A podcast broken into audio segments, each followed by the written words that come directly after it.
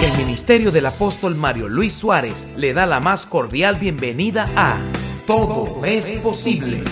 Un tiempo de impartición del poderoso mensaje de la palabra de Dios que conectará su vida a una nueva dimensión de fe, milagros, revelación profética y edificación. Todo es posible. Con el apóstol Mario Luis Suárez, predicador, escritor, licenciado en teología y comunicación social. Bienvenidos una vez más a Todo es posible. Yo quiero hoy compartirles un tema bastante sencillo, pero sé que Dios lo puso en mi corazón. Ya en varias ocasiones quizás hemos estado hablando de esto, pero hoy siento de manera especial que, que Dios quiere hablar a nuestro corazón, a nuestro espíritu. Quiero hablar de una fe sin afán. Diga conmigo, una fe sin afán. Lucas capítulo 10, verso 38 al 42.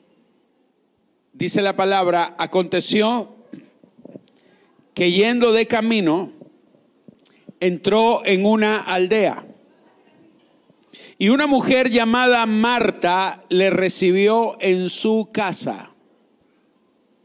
Esta tenía una hermana que se llamaba María, la cual, sentándose a los pies de Jesús, oía su palabra.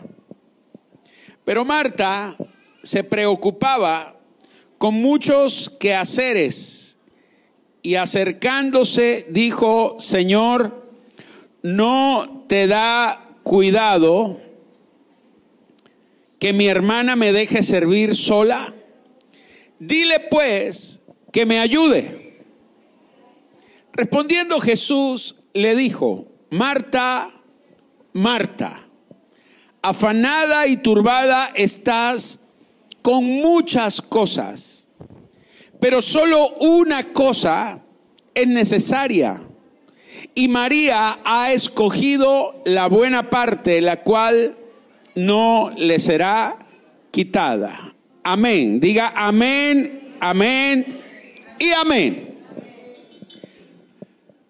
Siempre, cada vez que leo este pasaje, aunque no lo dice la Biblia de una manera explícita, pero sí está de un modo implícito puedo ver la grandeza del amor y la grandeza de la gracia del Señor. Jesús vivió en la tierra durante 33 años.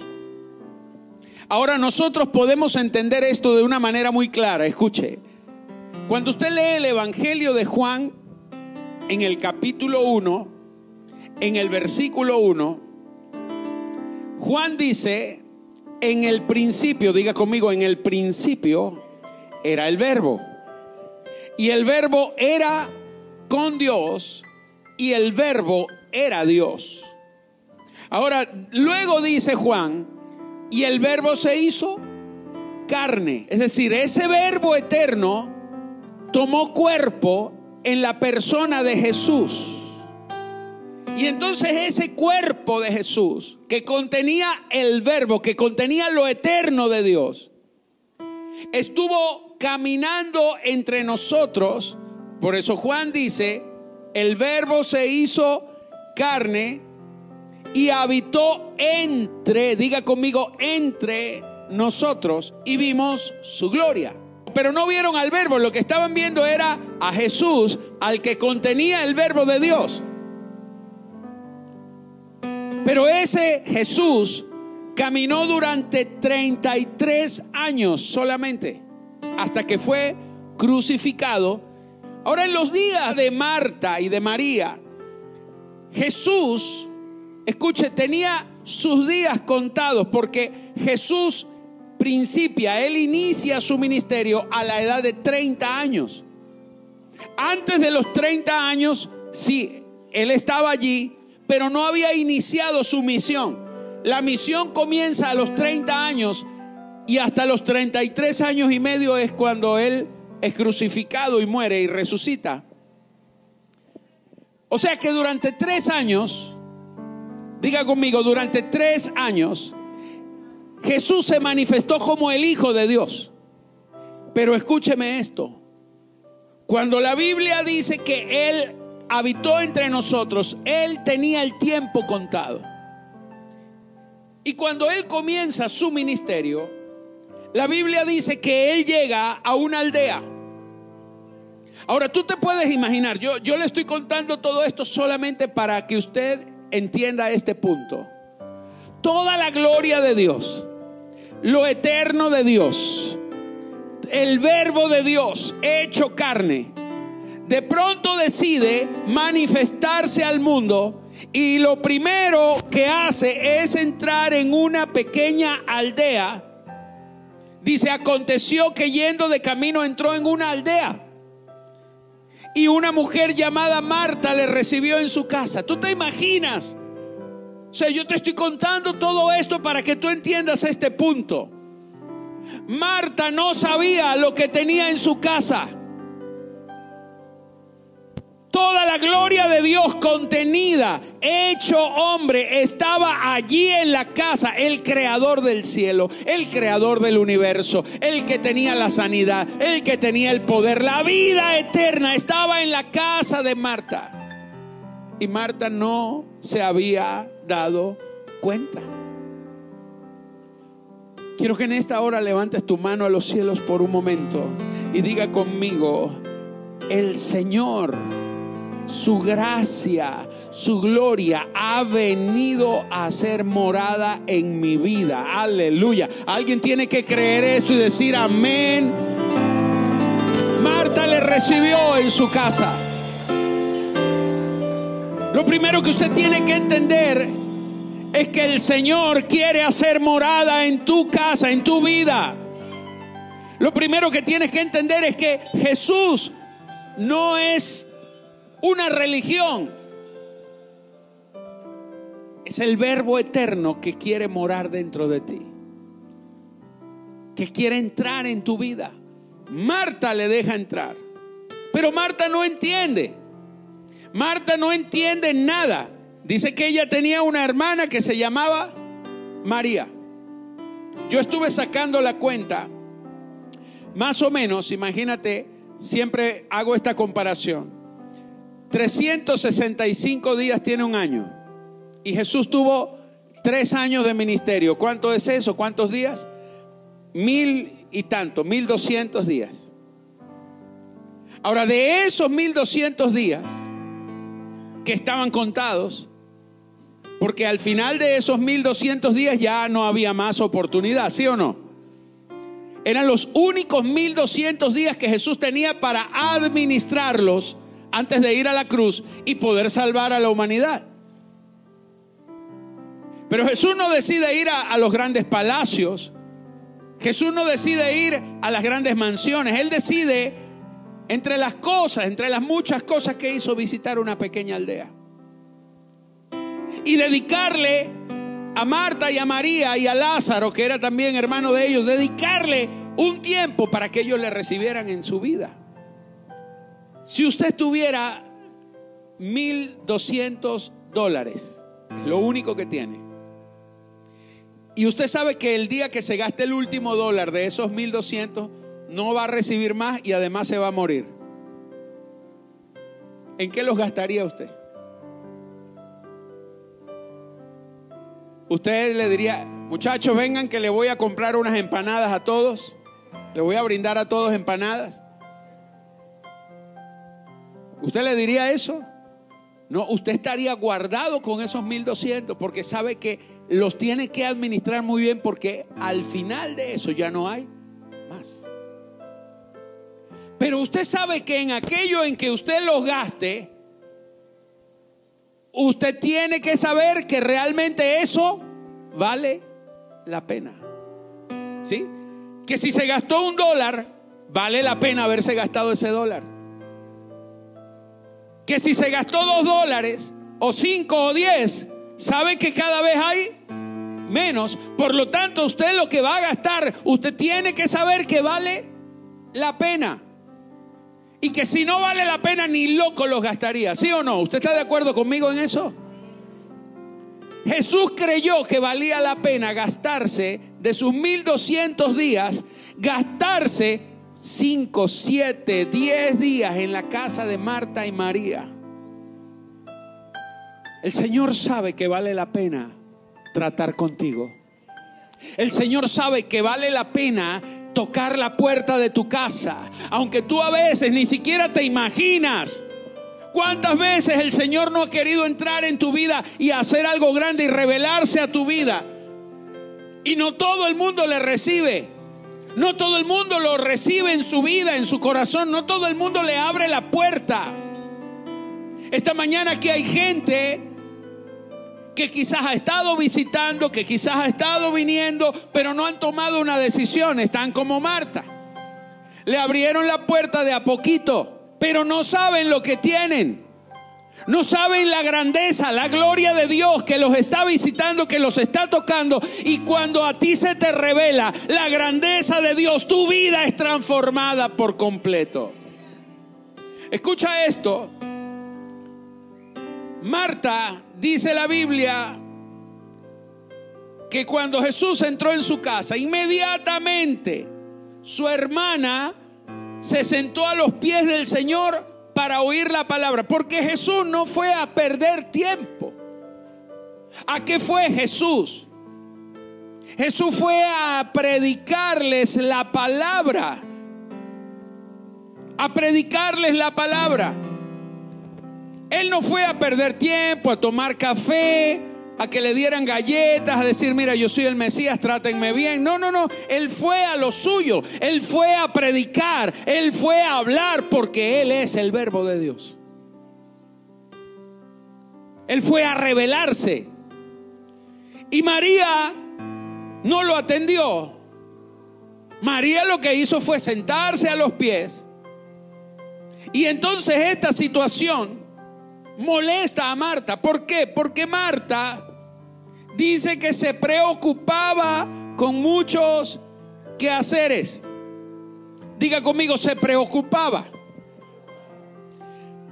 Alguien dijo, preocuparse es ocuparse de cosas antes de que sucedan. Preocuparse.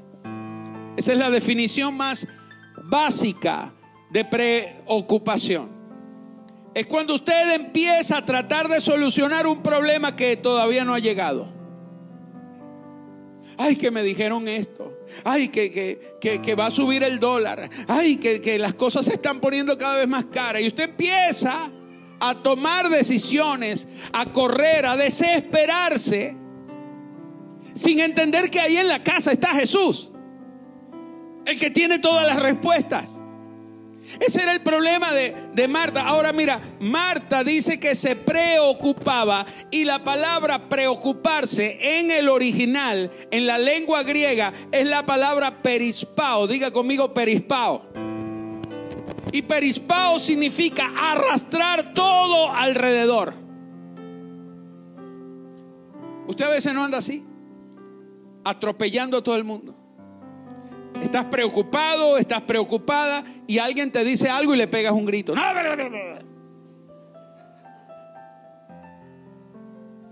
Llega alguien a saludarte, ¿cómo estás? ¿Cómo voy a estar? ¿Cómo voy a estar? Arrastrar.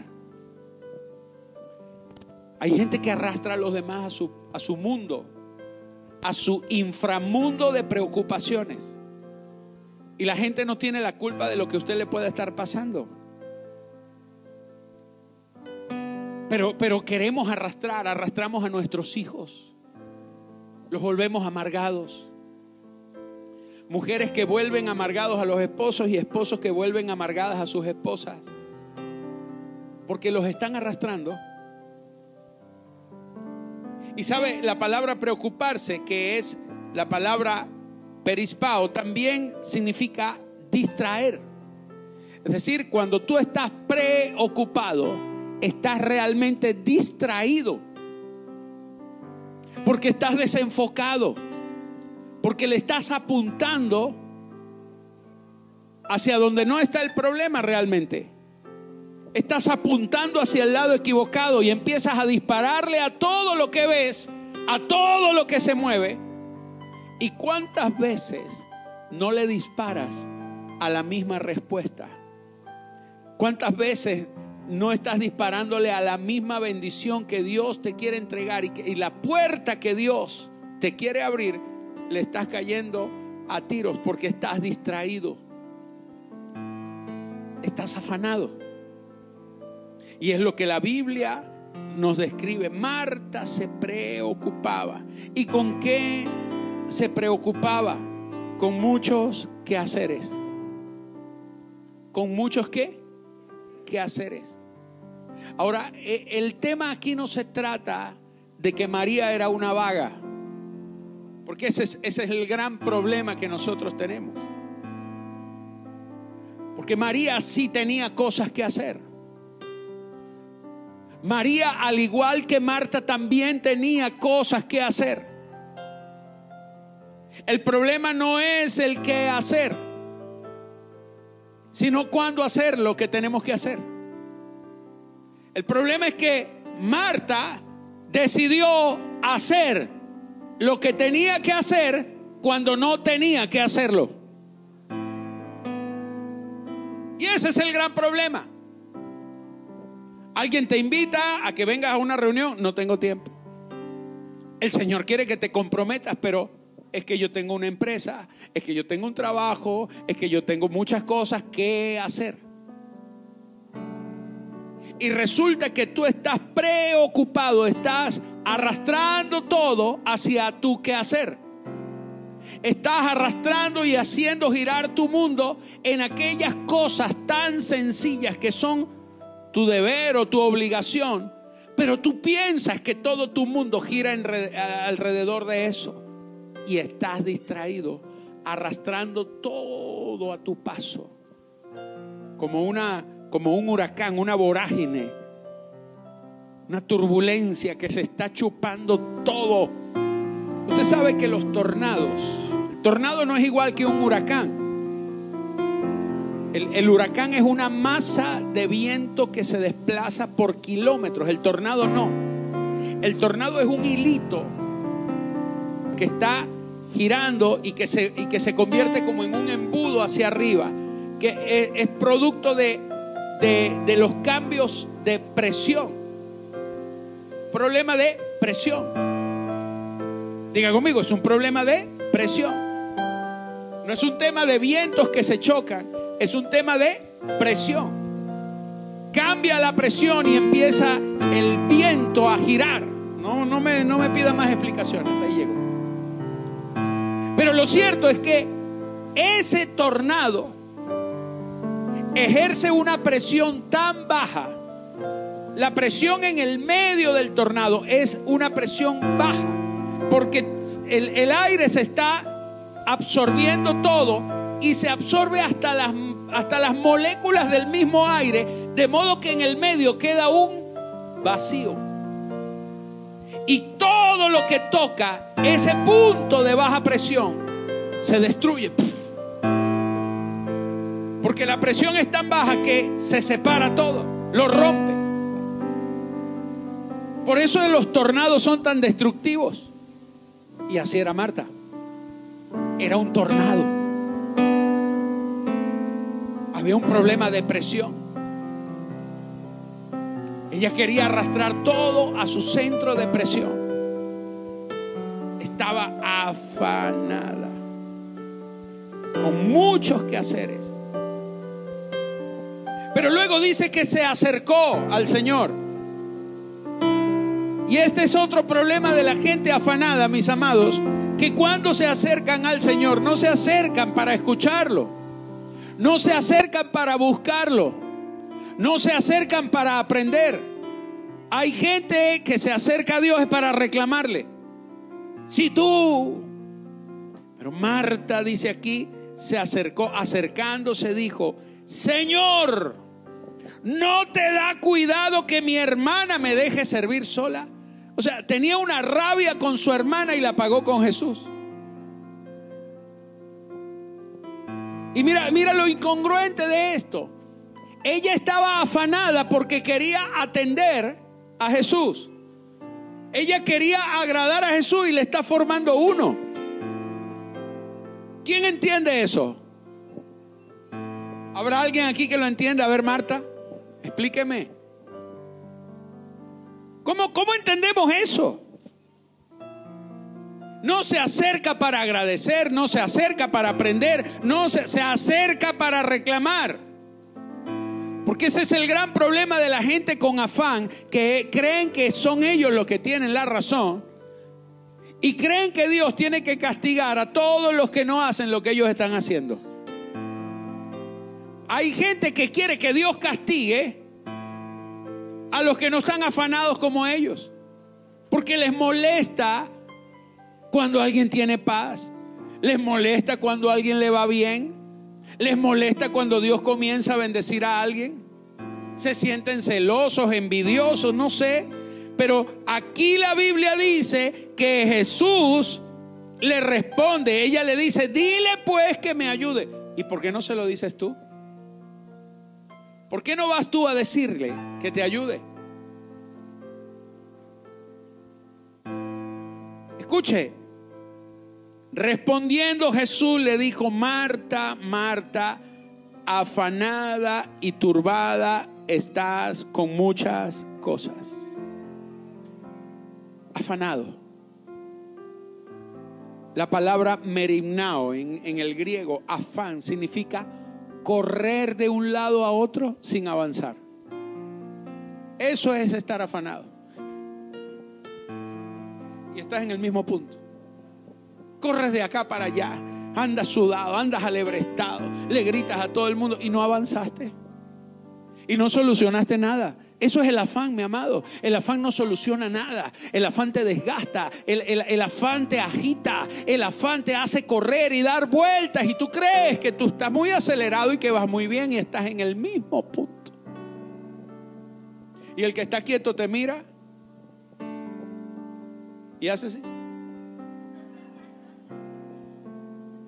¿Qué haces? ¿Qué estás haciendo?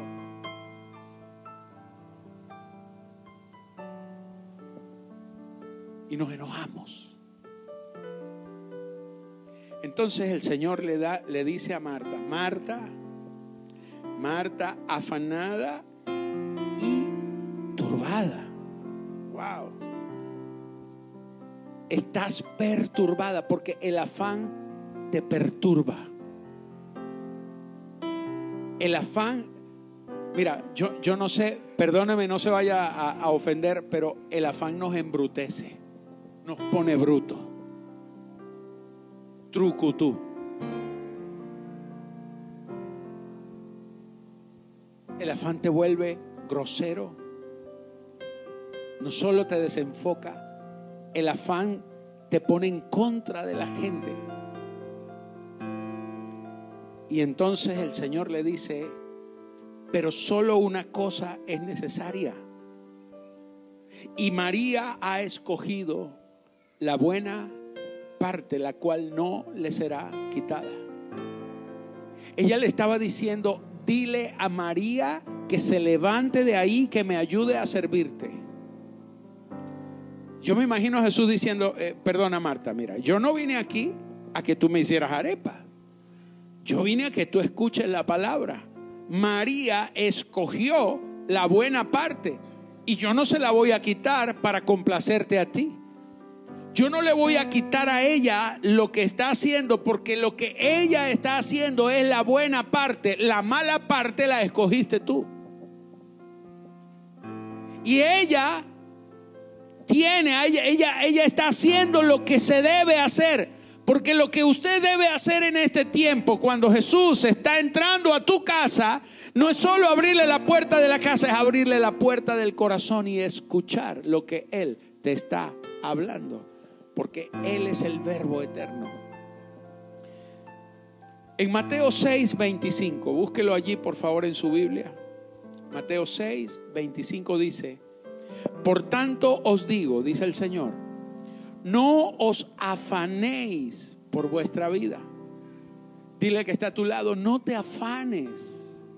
No te afanes por tu vida. qué habéis de comer o qué habéis de beber, ni por vuestro cuerpo qué habéis de vestir. No es la vida más que el alimento y el cuerpo más que el vestido. Yo quiero, yo, yo quiero hablarle un poquito de este versículo. El Señor está enseñándole a los discípulos. Él está diciendo, no se afanen por su vida. Ahora, aquí, cuando el Señor habla de la vida, Él, él está hablando del nivel más básico de vida. Él está hablando de la vida psique. Diga conmigo psique. Hay tres clases de vida. Está la vida bios, que es la vida biológica, que es la vida extensiva de tu cuerpo. Amén. O sea, tu vida bios es lo que tú vas a durar desde que naciste hasta el día en que partas de este mundo. Esa es tu vida bios. El día que a usted se le acabe la vida bios, la gente va a decir se murió, pero usted no va a estar muerto. Se murió el caparazón, pero usted sigue vivo, porque usted tiene otra clase de vida que es la vida psique, que es la vida del alma. Y esa vida del alma es la que usted tiene que arreglar. Porque si tu, si tu alma no ha sido redimida por el Señor, eso que llamamos vida realmente es lo que el Señor le dijo a Adán, el día que comas de ese árbol, ciertamente morirás. Adán comió del árbol, pero su vida bios siguió intacta, pero su vida psique murió, su vida espiritual murió. Por eso es que usted y yo necesitamos a Cristo, porque Cristo viene a darnos vida y vida en abundancia. Ahora, la clase de vida que Cristo nos da no es bios, no es psique, es Zoe. Diga conmigo Zoe. Porque Zoe es la clase de vida que está en Dios. Cristo viene a darte vida y vida en abundancia. Usted necesita esa clase de vida que solo la puede dar Jesucristo. La vida psique es la vida donde está el afán, donde usted está preocupado. Es la vida que no es vida. La vida Zoe es cuando Cristo viene a perdonar tus pecados, a hacerte una nueva creación en Él y Él inserta su vida, la vida de Dios, la vida eterna dentro de ti. Y esa es la verdadera vida. Entonces cuando el Señor le está diciendo, no te afanes por tu vida, no está hablando de la vida Zoe, la vida de Dios, está hablando de la vida suya, que tu mente, tu pensamiento, tu personalidad. No te afanes. Deja de amargarte lo que está diciendo el Señor. ¿Y qué es lo que afana a una persona? Mira, Jesús lo dice aquí claramente. Lo que has de comer, lo que has de beber, tu cuerpo y lo que has de vestir. La gente se angustia por eso. No hay nada en la nevera. Y ya empieza a formar un rollo en la casa porque no hay huevos o porque se comieron el último que quedaba. O porque ayer compró medio kilo de jamón y ya no hay. Y entonces allí empieza el problema. No hay que comer. No hay que beber, no hay agua, aquí no hay nada. O por tu cuerpo. Te afanas porque te estás poniendo viejito, arrugado, panzón, pelón. Porque las líneas de expresión, la gravedad, las canas, tu cuerpo, o porque no tienes que vestir. Y toda tu vida gira en esas cuatro cosas.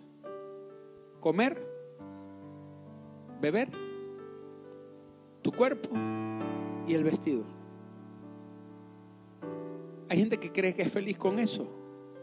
Y el Señor está diciendo, no es la vida más que el alimento.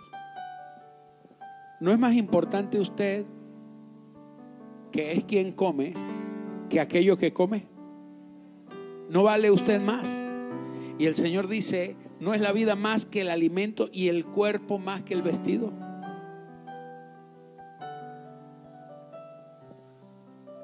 No, vale más su cuerpo que el vestido. ¿Qué, ¿Qué, vale más? ¿Una camisa o que le dé un infarto porque no tiene camisa. Vale más tu cuerpo.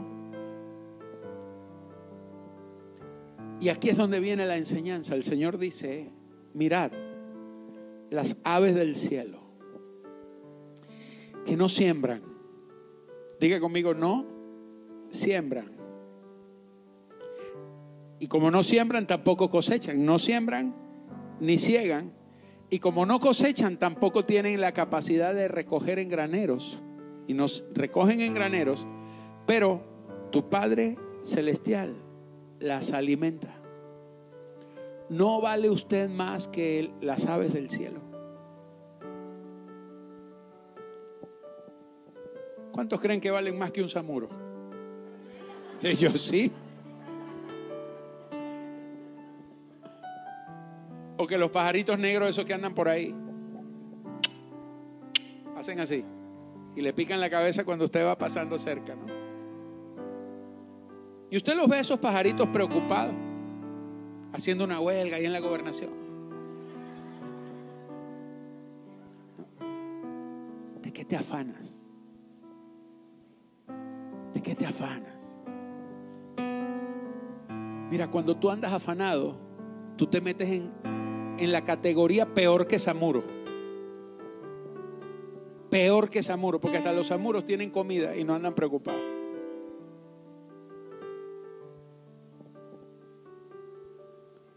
El Samuro no anda preocupado, el Samuro dice, algún día alguien se muere. Y yo almuerzo. Pero a veces estamos en esa mentalidad y no dejamos que Cristo venga a ser la respuesta que estamos esperando. Mira las aves del cielo, ellas no siembran, no ciegan, no recogen en graneros. Tu Padre celestial las alimenta. No vales tú mucho más que ellas. ¿Y quién de ustedes podrá, por mucho que se afane, añadir a su estatura un codo? Un centímetro. ¿Quién podrá añadirle un centímetro a su altura? Nadie. Por el vestido, ¿por qué te afanas? Mira los lirios del campo, cómo crecen. Ellos no trabajan ni hilan. Pero dice aquí la escritura, mas os digo que ni aun Salomón con toda su gloria se vistió así como uno de ellos. Y si la hierba del campo que hoy es y mañana se echa en el horno, porque esa no tiene vida de Dios. Mañana se echa en el horno y aún Dios la viste así. ¿No hará mucho más a vosotros, hombres de poca fe? ¿Hombres de qué? De poca fe. ¿Qué hace que una fe se apoque? El afán. Por eso el Señor te está diciendo en esta mañana, solo cree, solo abandónate. Una fe sin afán, porque todo en Cristo ya está provisto para tu vida. Tienes que dejar de correr como Marta, tienes que dejar de echarle la culpa a los demás como Marta, tienes que dejar de afanarte, de arrastrar todo hacia el huracán de tus problemas, tienes que dejar de atropellar a todo el mundo y tienes que sentarte a los pies de Cristo como María, tomar la mejor parte, porque la mejor parte es cuando tú te rindes al Señor, cuando tú dejas todo, cuando dejas el afán, cuando dejas la preocupación y, y vienes a recibir la palabra eterna, la palabra viva, la palabra de Cristo que tiene todas las respuestas que a ti te hacen falta.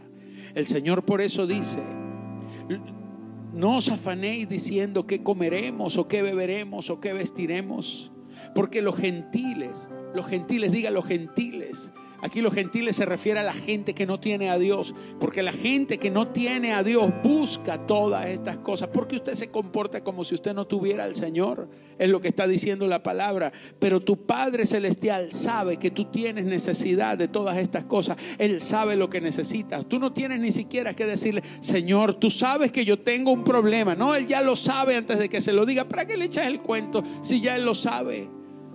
Él no quiere que tú le cuentes el problema, no hables problema, hable respuesta. Siéntese a los pies del Señor y dígale, Señor, aquí estoy porque en ti están todas las respuestas. Y yo sé, y yo sé que mi necesidad ya está cubierta en el nombre de Jesús. Aleluya. Dale ese aplauso al Rey. Termino con esto.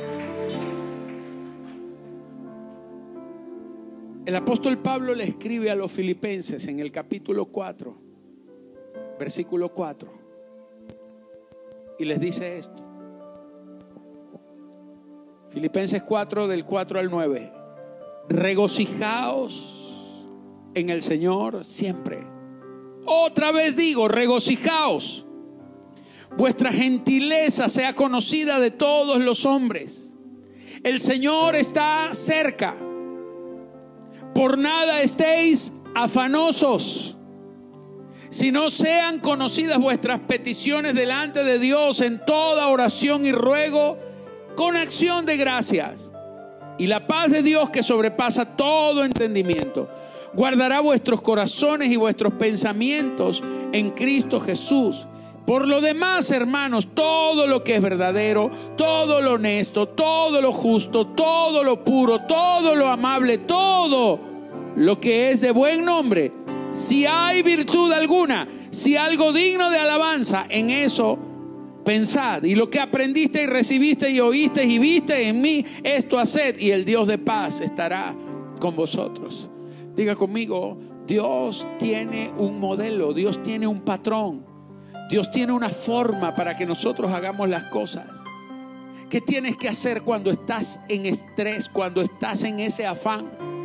Lo primero, el versículo 4 nos dice lo primero que usted tiene que hacer.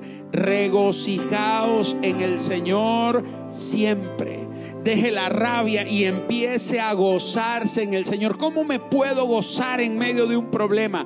Usted no se va a gozar por el problema, usted se va a regocijar por la respuesta que viene. Usted no se va a regocijar por lo malo que le está pasando, sino porque Dios es especialista en convertir todo lo malo en algo poderoso, en algo provechoso, en algo glorioso para ti.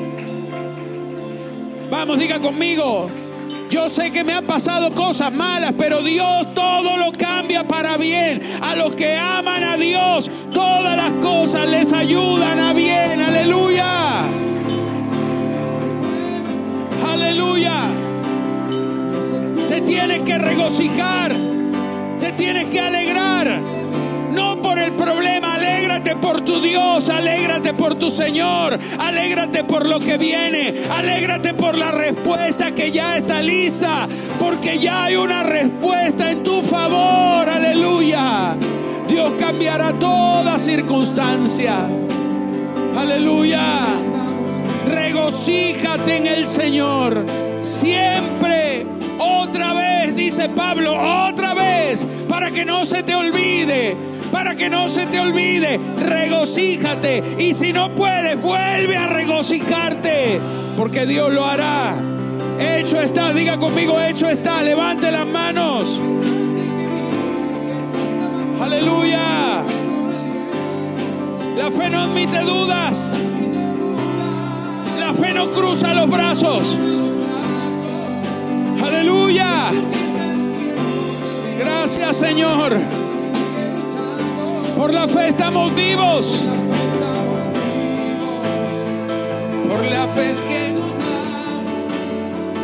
Por la fe cruzaremos el mar. Y lo haremos. Dale un aplauso al Rey, aleluya.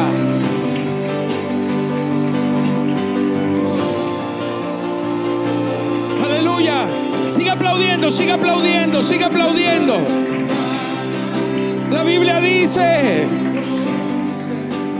regocíjate, el Señor está cerca, Él viene a levantar una iglesia, Él viene por ti, Él prometió que volvería, aleluya, Él viene, señores, Él viene otra vez. Él viene a levantar una iglesia y llevarla a su presencia con Él. El Señor viene, Él está cerca. Sabe lo que tiene necesidad, Él sabe, Él no te va a dejar, Él no te va a abandonar. Solo regocíjate por nada estéis afanosos. Deja el afán. Vamos, levanta la mano y diga conmigo, hoy determino dejar el afán. Hoy determino soltar toda preocupación. Hoy determino soltar la carga. Suelta la carga. Suelta la carga. Suelta la carga, iglesia. Suelta la preocupación. Determina dejar de atropellar a los demás. Determina dejar de acusar a los demás o de arrastrar a los demás. Por nada estéis afanosos. Dice, sino que sean conocidas tus peticiones. Levanta las manos en esta hora y diga conmigo, a partir de este día doblaré mis rodillas, oraré al Dios de los cielos, buscaré primeramente el reino de Dios y su justicia y levanto mis manos porque ya estoy preparado para ver que todas las cosas me serán añadidas, porque el que busca primeramente el reino, todo le es añadido. Se te añadirá bendición, se te añadirán finanzas, se te añadirá el vestido que no tienes, el calzado que no tienes, la salud que no has tenido, se te añadirá el alimento que te falta. Porque Él tiene toda respuesta para ti. Y entonces dice, y la paz de Dios que sobrepasa todo entendimiento, guardará tu corazón en Cristo Jesús. Alguien tiene que darle un aplauso al rey. Vamos, póngase de pie, póngase de pie y siga aplaudiendo. Aleluya, gracias Señor.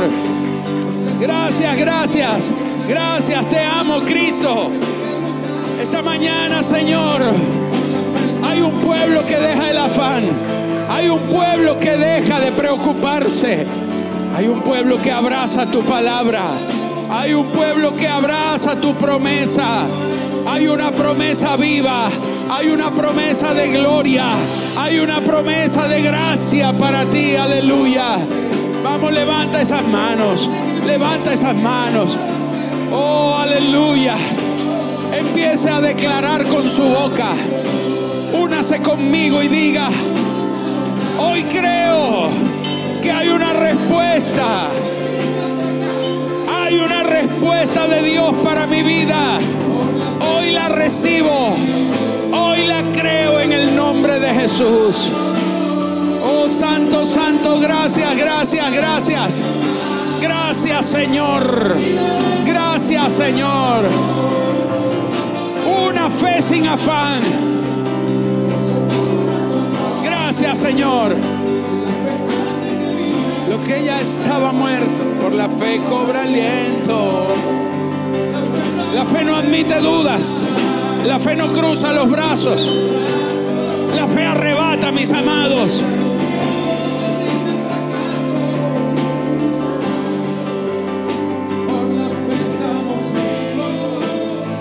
Por la fe es que soñamos. Por la fe en su palabra cruzaremos el mar y lo haremos. Alguien tiene que decir amén.